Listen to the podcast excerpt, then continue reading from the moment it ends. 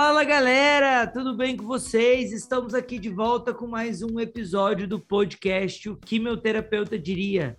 E aí, Eduarda, como é que você tá? Ei, Walter, eu tô ótima. É, todo podcast a gente começa falando isso, né? Que a gente tá ótimo, tá feliz de estar tá gravando e tudo mais. A gente é muito previsível. Não, é porque de fato é muito bacana poder compartilhar um pouquinho das nossas experiências, compartilhar um pouquinho daquilo que a gente tem encontrado por aí, né? Vamos falar assim. É, e aí, Walter, o tema de hoje a gente vai falar um pouquinho sobre domínio, sobre como a gente responde a esse domínio, como a gente exerce sobre, esse domínio. É sobre sadomasoquismo hoje?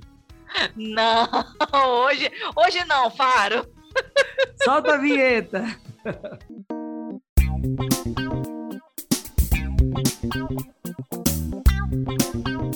E aí, Walter, a gente já soltou a vinheta antes dessa vez, mas qual é o nosso tema de hoje?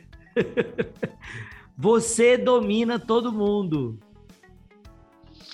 Eu ia fazer a minha dancinha típica que eu faço toda vez que a gente vai chamar a vinheta, porém ela já foi chamada, então não foi possível nesse momento. Eduarda, por que, que a gente vai falar sobre esse poder de dominação? O que, que você observa assim nas pessoas de forma geral? De maneira bem genérica, assim mesmo, é, a gente percebe, a gente atende diversas pessoas com diversos comportamentos, né? Que respondem de maneira diversa a, a, talvez ao mesmo tipo de situação. E é muito legal a gente falar o quanto a gente pega, muitas vezes, uma leva de pacientes passando pela mesma coisa, né? Só que por muitas vezes, e aí nessa hora que a gente enxerga a diferença do ser humano, como cada um responde a situações muito semelhantes de maneiras muito diferentes. Então a gente percebe exatamente com essas diferenças como que as pessoas meio que conseguem as coisas que elas querem, agindo de uma maneira extremamente diferente e dá certo. Isso é muito engraçado como dá certo existe uma individualidade interessante na forma da resolução de conflitos, né? E hoje a gente vai falar sobre resolução de conflitos e, na verdade, sobre posturas nesse movimento, né? Porque cada um vai agindo de uma forma, mas o objetivo existe apenas um objetivo. É, que tudo fique bem, tudo fique em harmonia? Hum, nem sempre, né? Às vezes a gente tem ali como a harmonia um movimento de domínio, as pessoas às vezes tendem a querer dominar as situações. Essa questão do domínio é muito interessante porque por muitas vezes as pessoas acham que só domina aquele que domina explicitamente, vamos falar assim, como aquele que tem, como a gente tem na cabeça aquele padrão, né? Domina aquela pessoa que grita para conseguir o que quer, que esperneia, que pressiona e tudo mais, e aí a gente vai percebendo nas entrelinhas que de fato não necessariamente tem muitas pessoas que com, que com comportamentos completamente diferentes estão exercendo formas de domínio. É, a gente percebe como tem pessoas que têm essas formas de domínio diferentes e que dominam uma mesma situação de uma maneira diferente, como por exemplo, um neném que a, a possibilidade que ele tem de chamar atenção via de regra é chorando. E aí ele chora e aí ele tem a atenção que ele precisa. E aí a gente já ouviu muitas vezes, acredito que você aí que está nos ouvindo também provavelmente já ouviu isso de alguma mãe, falando assim, ah, esse choro aí é porque ele está é, ele tá com fome. Esse choro aqui é porque ele tá com sono. Esse choro aqui é porque ele tá com cólica. Quem tá de fora só fala: Meu Deus, mas a criança tá só chorando. para mim é tudo igual. Mas não, porque o domínio daquela criança naquela fase da vida é o choro, por exemplo, onde ela consegue dominar as pessoas que estão ao redor dela para que elas façam aquilo que é a necessidade dela naquele momento. Então, o domínio nada mais é do que isso também. Quando a gente quer que a realidade à nossa volta faça aquilo que a gente gostaria que seja feito. Exato. Com a popularização dos conceitos psicológicos, a gente acabou encontrando com muitas dessas informações diluídas por aí. Por exemplo, eu sou controlador, fulano é vítima, é vítima. A gente falou sobre isso um pouco no podcast passado. é, com os conceitos de ansiedade é, também sendo mais discutidos e entendidos, a gente vai falando, nossa, eu sou uma pessoa muito controladora, eu quero dominar o futuro, eu quero dominar as situações, e isso gera ansiedade.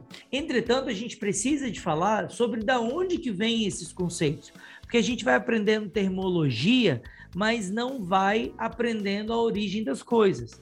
Isso tudo começou lá com o psicólogo Alfred Adler, né?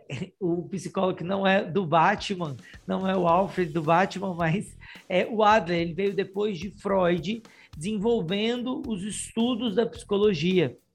E ele é um psicólogo bastante conceituado.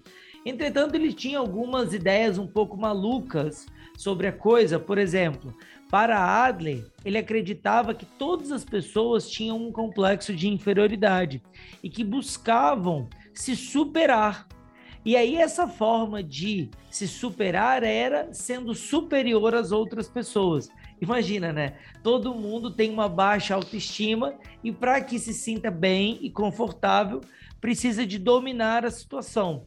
Então ele foi e foi trazendo e desenvolvendo todos os seus estudos aonde o ser humano busca o poder. O poder como a força de motivação para o exercício diário de suas atividades. Se a gente for encaixar no nosso dia a dia, a gente percebe, como eu dei o exemplo do recém-nascido, por exemplo, é, na adolescência a gente vive um pouco disso, né? Todo mundo tem aquela fase daquele adolescente meio feinho, aquela fase que não é tão, tão bacana assim, que não gosta muito, e aí fica na, na posição, eu diria que essa posição de poder, na verdade, ela é a posição para ser notado. Talvez eu mudaria essa, essa conotação, assim. Todo ser humano deseja ser notado, deseja ser visto. E aí cada um tem um artifício para que seja visto, para que seja notado, para que a sua ideia seja aceita, para que a sua vontade seja cumprida, vamos falar assim. Muito bem, é claro que aqui no nosso podcast a gente não vai trazer conceitos crus e duros dos livros, né? Se você quer aprofundar, você vai lá procurar o material bibliográfico dele mas a gente vai trazer umas adaptações em algumas termologias para que você possa ter acesso a essa informação e se autoconhecer, se notar, se observar. Então, basicamente, existem quatro estágios de poder, que é o cooperativo, o destrutivo, o controlador e a vítima.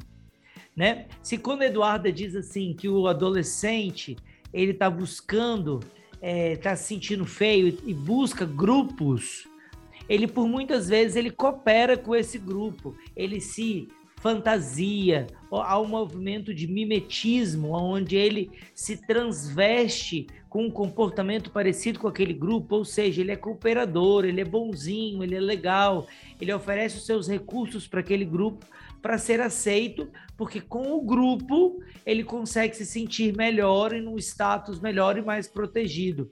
Tudo isso são métodos de sobrevivência que a gente já fala aqui bastante, só que com uma outra linguagem. Perfeito, muito bom essa, essa analogia que o Walter fez, porque de fato isso, né? O, o domínio, o estágio de poder é justamente para que a gente consiga sobreviver na selva que é a vida real. É, sobre esse do, do, cooperativo, a gente também pode ressaltar o seguinte: é, sabe aquela pessoa que faz tudo por outra e que causa nas pessoas aquele sentimento de dívida, aquele sentimento de gratidão, que não é muito gratidão, né? Se a gente for parar para pensar, gratidão e dívida são coisas completamente diferentes.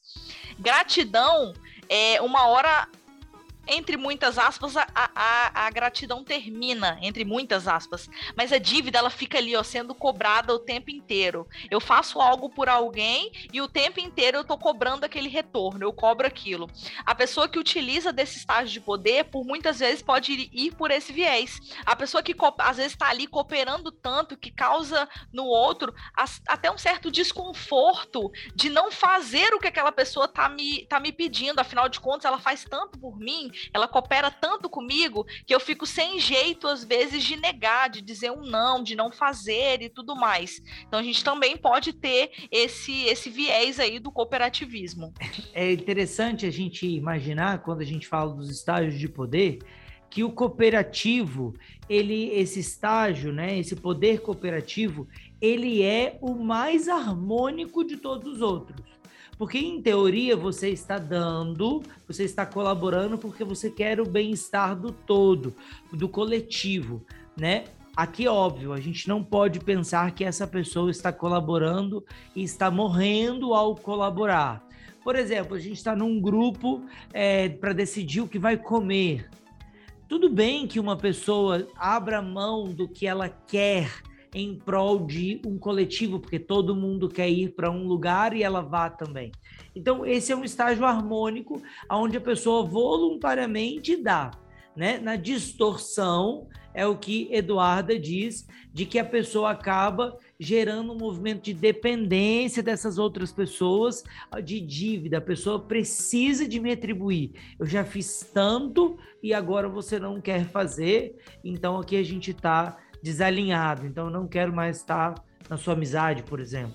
Uma outra coisa também interessante de saber é que esse perfil cooperativo, ele é um ótimo perfil para você ter na sua empresa, por exemplo, né? Porque imagina se você tem é, poucas pessoas que colaboram com o movimento, né? Não gera um flow, não gera um, um andar do processo. Então ele é importante, mas ele é preciso de cuidado para que não haja essa dívida. Exatamente.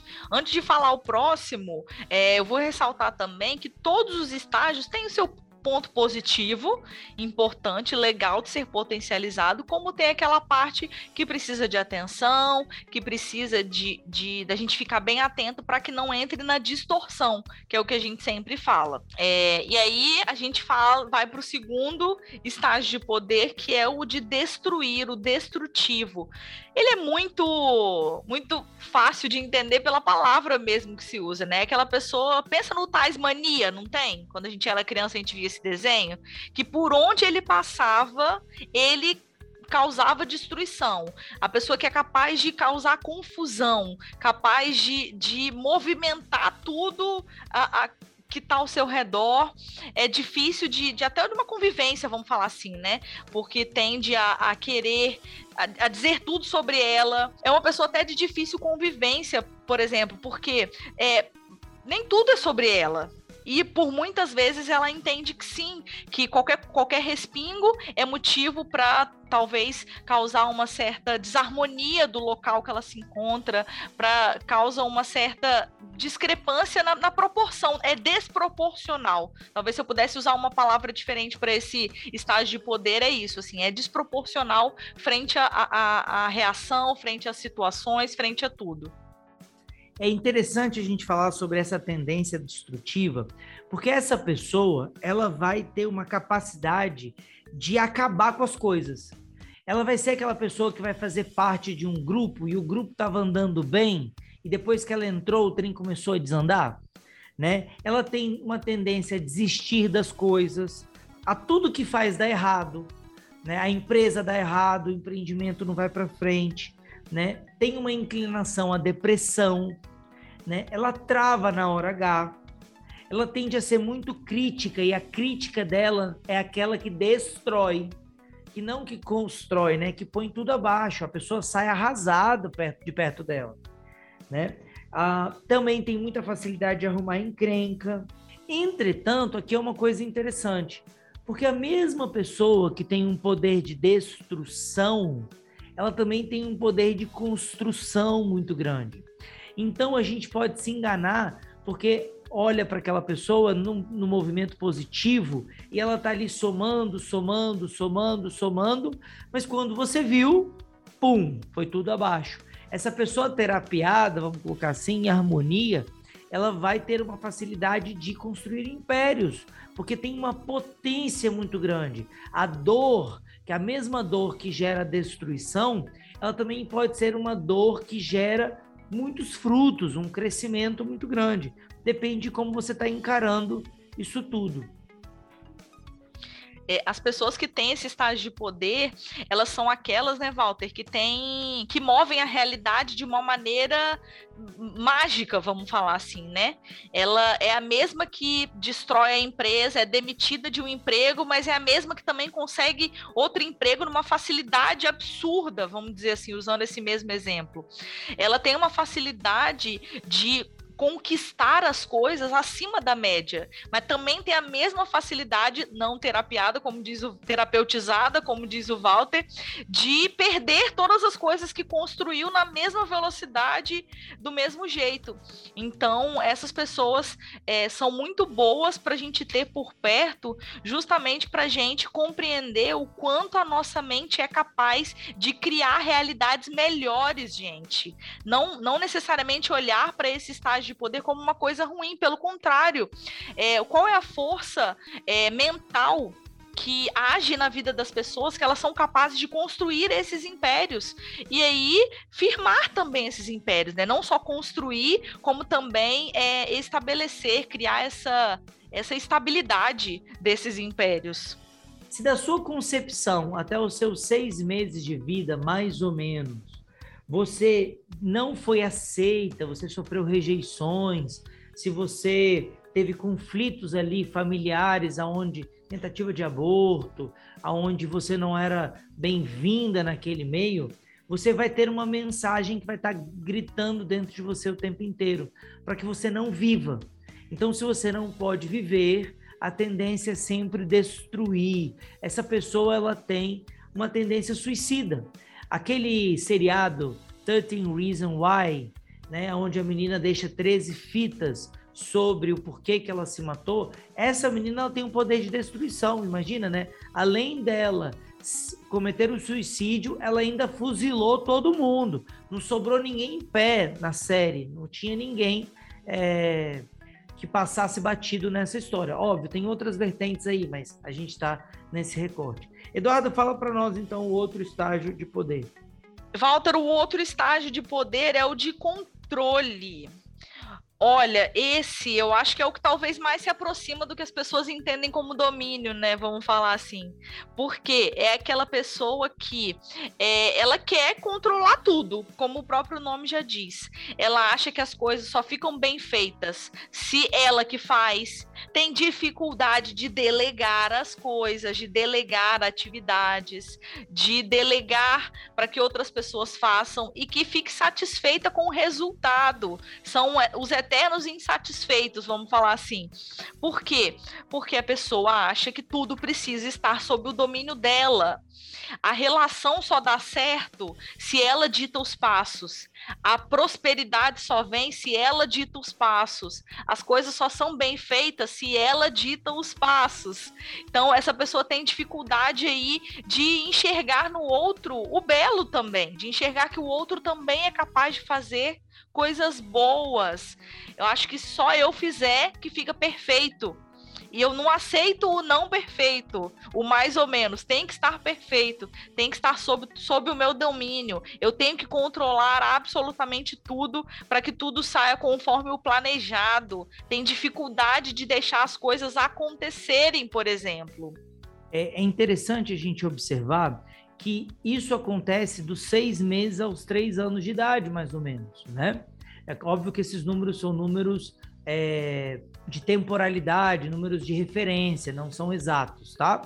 E aí o que, que vai acontecer? Essa criança, ela tá no momento dela ser amada, se sentir amada, aceita, cuidada, protegida, momento onde ela depende dos pais, onde ela pede auxílio. Se esses pais estão extremamente ocupados, são bravos, não acolhem ali, não dão a atenção que essa criança precisa, ela toma uma decisão na cabeça dela eu me viro sozinho.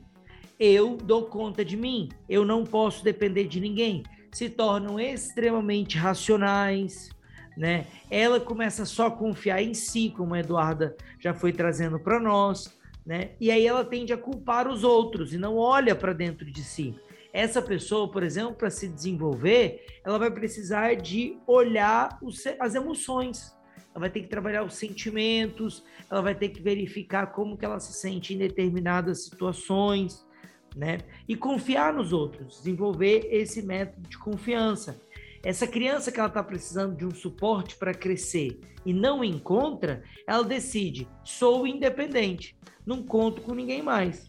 Né? E aí fica lá, né, se tornando uma mandona, manipuladora, tende a ser controlador, né? tende a fazer o jogo da forma com que favoreça ela. E isso aqui a gente conhece inúmeras e inúmeras e inúmeras pessoas que ferem a liberdade do outro e ferem até a sua própria liberdade, porque querem controlar o destino, determinando tudo o que vai acontecer. É uma problemática enorme. Né? A gente precisa de é, ajudar essas pessoas de alguma forma. Com certeza. Entendendo o seu lugar, entendendo o lugar que o outro também ocupa, aprende também a viver em sociedade, né, Walter? Porque, gente, em sociedade é isso, a gente faz a nossa parte e o outro precisa de fazer dele. Eu preciso dar espaço para que o outro também cresça. Eu preciso dar espaço para que o outro faça aquilo que lhe cabe. Porque, um, é, aqueles que utilizam desse estágio de poder tendem a se sentir sobrecarregados. Afinal de contas, entendem que precisam precisam de carregar o mundo nas costas. E isso é impossível. E aí não conseguem aproveitar a beleza da vida, não conseguem aproveitar a beleza dos momentos que estão vivendo, porque estão sempre preocupados com controlar o próximo passo, estão sempre preocupados com o amanhã e esquecem de viver o hoje. A gente pode dizer que as pessoas que têm esse estágio de poder têm tendências a ter crise de ansiedade, por exemplo, porque estão sempre preocupadas com o amanhã, preocupadas exacerbadamente com o próximo passo. Sabe Eu atendi uma paciente ah. hoje, Walter, e aí ela falava que o pai dela dizia a seguinte frase: nada melhor do que aproveitar a preparação da festa. E eu falei para ela: desculpa, mas eu preciso dizer que seu pai está enganadíssimo, porque nada melhor do que aproveitar a festa e não a preparação da festa. Olha só que loucura essa frase. Mas como assim a preparação da festa? Ele quer dizer se divirta durante o caminho? Não, que é melhor você se preocupar sempre com o próximo passo. Era isso que o pai dela estava querendo dizer. Se preocupa em preparar bem a festa. Só que ela está sempre preparando a festa e nunca aproveitando a festa. Hum. Entende? E você sabe por que isso acontece, Eduardo? Porque o controlador ele tende a se responsabilizar pelo outro, né? Ele acha que a, que a vida do outro é responsabilidade dele. E aí ele vai se cansar facilmente, ficar sobrecarregado, como você disse, vai ter uma tendência de se sentir explorado e vai querer suprir as faltas que, os, que o outro tem. E o pior, né? Por que, que essa é uma pessoa cansada? Porque quando tá frágil, tem vergonha de pedir carinho, proteção e ajuda. Então ele vai se isolar né? Ou ele vai estar tá muito à frente, ou ele vai estar tá isolado, porque ele não gosta de mostrar fraqueza. Um problema grave social, né? E a gente pode ver hoje os danos que isso causa, né? A nossa sociedade está com dificuldade de pedir ajuda. Nitidamente estamos com dificuldade de pedir ajuda. E aí fica todo mundo surtado. Todo mundo surtado, com certeza. E o último e não menos importante estágio de poder, fala para nós, Walter. É o poder da vítima, né? O que, que é essa pessoa que é vítima? Ela geralmente ali dos três anos até os seis anos, ela começa a ter algum nível de autonomia. Já a criança já não é tão grudada no pai ou na mãe, ela precisa já começar a explorar o mundo. E quando ela está explorando o mundo, se a mãe for controladora, por exemplo, ou o pai, o que, que vai acontecer? Vai criticar demais, vai colocar muito para baixo, não vai deixar a criança elaborar os porquês, é, não vai deixar, não vai ensinar a criança a pensar, quer obrigar a criança a fazer daquele jeito. O que, que vai acontecer? Ela vai gerar uma dependência. Ela vai receber uma mensagem dizendo que ela não é capaz capaz de viver. Ela se sente incapacitada para o resto da vida e fica vivenciando esse looping eterno da vítima que precisa de alguém para ser salvo, né? que precisa de alguém para ser controlada. Existe uma, uma, uma relação padrão de que uma vítima sempre vai encontrar um controlador para estar junto com ela, né? Porque quando tem dois vítimas juntos, imagina como que é difícil essa vivência. Então eles vão acabar encontrando, porque o vítima ele vai responsabilizar mesmo outro, né? Enquanto o controlador ele pega do outro o que é dele para ele fazer, a vítima vai dar para o outro a solução dos seus problemas. E a gente falou um pouco sobre isso no episódio passado, mas aqui, Eduardo, para você, terapeuta, e para quem estiver ouvindo, também trabalhar com atendimento a pessoas, atender uma pessoa que é vítima é muito perigoso, porque ela vai olhar para você e vai te achar incrível. Ela vai falar que você é o máximo, que você é fera, que você e vai querer fazer tudo o que você ensina. Entretanto, ela não pensa por si própria, ela vai ficar dependente de você, que é um problema também é um problemaço. As pessoas que têm esse estágio de poder requer bastante, bastante atenção das pessoas que se relacionam com ela. Só que nem todo mundo tem acesso a essa informação que a gente está falando aqui. Então, é muito importante que você que está nos ouvindo passe essa informação à frente. A pessoa que tem esse estágio de poder de vítima, ela tende a querer controlar as pessoas pelo. Vou usar uma palavra que eu não gosto muito, mas é tipo isso, por pena. As pessoas acabam fazendo as coisas porque elas colocam a vida inteira como se elas fossem dignas de pena, como se, ai, a minha vida aconteceu tudo isso, ó vítima, ó céus, ai, olha, ai, é aquela pessoa cansativa e ela acaba ganhando e vencendo no cansaço, muitas vezes, no coitadismo, no peninha, no desperta no outro o sentimento de que, nossa, eu preciso fazer alguma coisa por essa pessoa, porque senão ela vai acabar com a vida dela. Olha só como isso é perigoso. E aí, como o Walter falou, encontra um controlador que fala: Nossa, eu preciso resolver os problemas da humanidade. Encontra um falando: Ah, os problemas da humanidade só acontecem comigo. Olha só, tudo certo para dar errado, né? Sim. Para ser, para dar essa explosão maravilhosa aí então, se a gente não ficar muito, muito, muito atento, a gente acaba caindo nesse estágio de poder e fica nesse looping eterno disso, que é difícil de sair, gente, que vocês não fazem ideia. Para essa vítima evoluir, ela vai encontrar um controlador. Mas como amigos, ela vai querer encontrar outros vítimas, porque aí ela vai poder reclamar da vida, ela vai ser, não vai se sentir tão incompetente, tão diminuída, tão inferiorizada, então ela está ali protegida. E como que a gente faz, por exemplo, para melhorar esse aspecto, tirar essa pessoa desse poder, por exemplo? Olha bem, é fazendo ela se arriscar, se arriscar a se ferrar. Ela precisa de correr o risco de dar errado. Precisa deixar a pessoa é, confrontar a vida e falhar. A vítima precisa de tentar e falhar, tentar e falhar. E tem uma coisa escondida dentro dela, que é a raiva e a vingança. Porque ela foi muito criticada, ela recebeu a mensagem para que ela não pensasse, não pense por si própria, pense por mim. E aí ela foi tão criticada que ela carrega dentro de si uma raiva. E aí o vítima também vai ser muito confundido com uh, o poder de destruir, né? o destrutivo.